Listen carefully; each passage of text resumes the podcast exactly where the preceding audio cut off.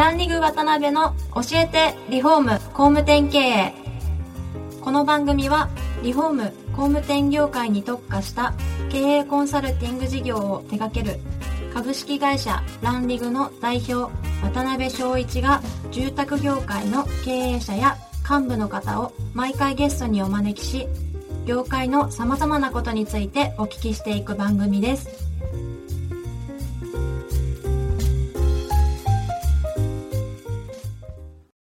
皆さんこんにちはさあ今週も始まりましたランリング渡辺の教えてリフォーム工務店経営第92回目をお送りします司会進行の志村玲美ですパーソナリティの渡辺翔一です。渡辺さん今週もよろしくお願いしますよろしくお願いします。はい遠藤社長よろしくお願いします。よろしくお願いいたします。今回はですね、4回目ということで、はい遠藤社長の最後の回になります。はい遠藤社長の個人的なところからいろいろお聞きできたんで、最後、今後の夢とかビジョンとかそのあたりをお聞きしたいんですけども、そういえば志村さんも実家ね、やられたんですよね、介護リフォーム。そうですねあの母の方のはい。おばあちゃんの家でリフォームをしていただいて。で、まあ、小学生の時だったんですけど、うんうん私が家にいきなりそのおばあちゃん家に手すりと、はいはいはい。あとトイレが画期的な進化を遂げまして、もしかしてあれからあれですか、はい、あの和式のボットン便所から、はい。はいはいもうウォシュレット付きの全自動のお手洗いになって、手を洗うところまで自動で水が出てくるっていうぐらいなるほどね。一気に時代が進みました。なるほどね。はいでも結構この3回イメージついたんじゃないですかお話の内容あそうですね、もうその変化を見ていたので、はいそういうののお手伝いは、そこに特化したっていうのは、うん。やっぱりこれから高齢化社会って言われるので、なるほどね。需要があるんじゃないかなと思います。なるほど。とても。はい。なんか聞きたいこととかなんかあありますかえっと、まあ、介護のリフォームっていうところで、まあ、関わってくる方、介護を受ける方と、あと、介護をする方、両方いらっしゃると思うんですけど、まあ、その方たちの意見は結構同じなのかなっていう疑問を持ったんですけど、まあ、要望とか。なるほどね、うんうんうん。結構そういうのはあれですか？もう介護する側とされる側両方両方の方たちの意見を聞きながらそうですね、実際は、はい。違うんですか？だいぶ要望って。えっとまあ、大体同じなんですけども、でもやっぱり僕らが一番感じるのは、はい。えっと例えばご年配な方、ご高齢者の方ですよね、はい。まあ、自分で生活を本当はしたいんですよね、だからその介護を、まあ、息子さん、娘さんにあのサポートをしなしてもらわなくても、自分たちで例えば用を足したい、お風呂に入りたいっていう要望が非常にありますので、はい、そこはちょっと違うところありますけどあーなるもほどね。はい基本的にご本人様はね誰のお世話にもなりたくないっていう、ね、そうなんですよね。意識が強いですもんね、はいまあ、そういう感じで講義に言えば3兆円ぐらいのマーケットがあるっておっしゃってましたけども遠藤さんの会社であったりフランチャイズをどういうふうに今後持っていかれたいかっていうその企業ビジョンみたいなところがあれば、はい。あありがとうございます。教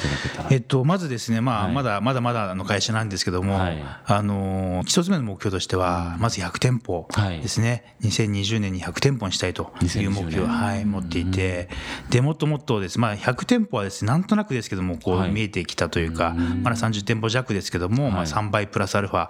なんで。2020年ってあんまり年数そうなんですね。ね。はい。はい。ですので、そこはやっぱりこう走らないといけないかなというところもあります。うん。で、それ以降もやっぱりですね、もっともっと増やしていくっていう目標を持って、ははい。い、考えておりますので何せあの今までやってきた実績もありますので、はい。あのまあそれだけですね、まあ年もう2万件以上のお客様のサービスさせてもらってますので、はい。やはりこれはもっと広めるべきだなと思っておりますから、えーぜひですね、こう広めてね日本を元気にしたいなとはいはい。いうところは、はい、考えておりますね。なるほどね、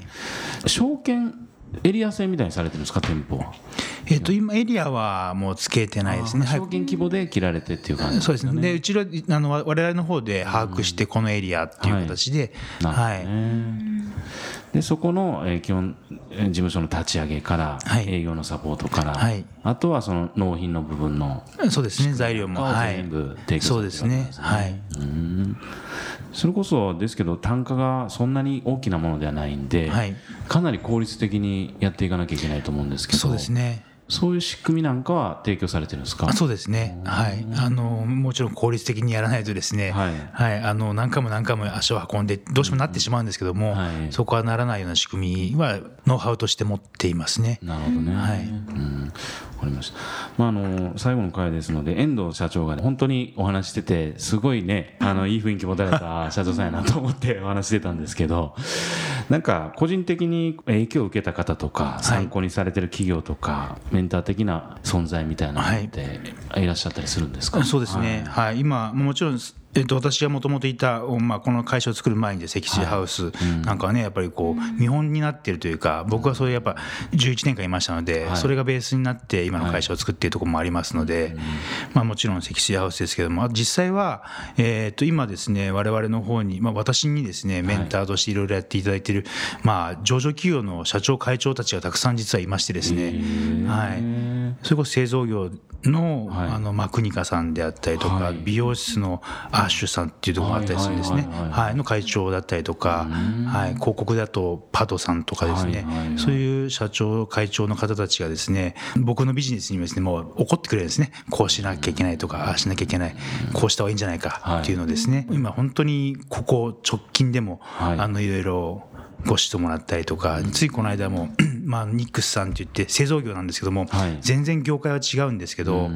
まあ、社長がたまたま僕の高校の同級生ででそのお父さんが、まあ、会長なんですけど、まあ、その会長に私がお世話になったので、まあ、工場もですね全然関係ない業界なんですけども店に行っていただいて、まあ、直接いろいろ指導いただいたりとか本当にいろんな方に支えられているのかなというところを感じますね。それどういうところで出会われるんですか？そういう方たちとそうですねあの、まあ、ビジネスコンテンツとかに出してたりするのでそこで、はいあのまあ、ベンチャーをこうなんとかしてあげようっていうような、まあ、上場企業の社長であったりとかがいらしてですね,、はい、そういうところで、まあ、僕らが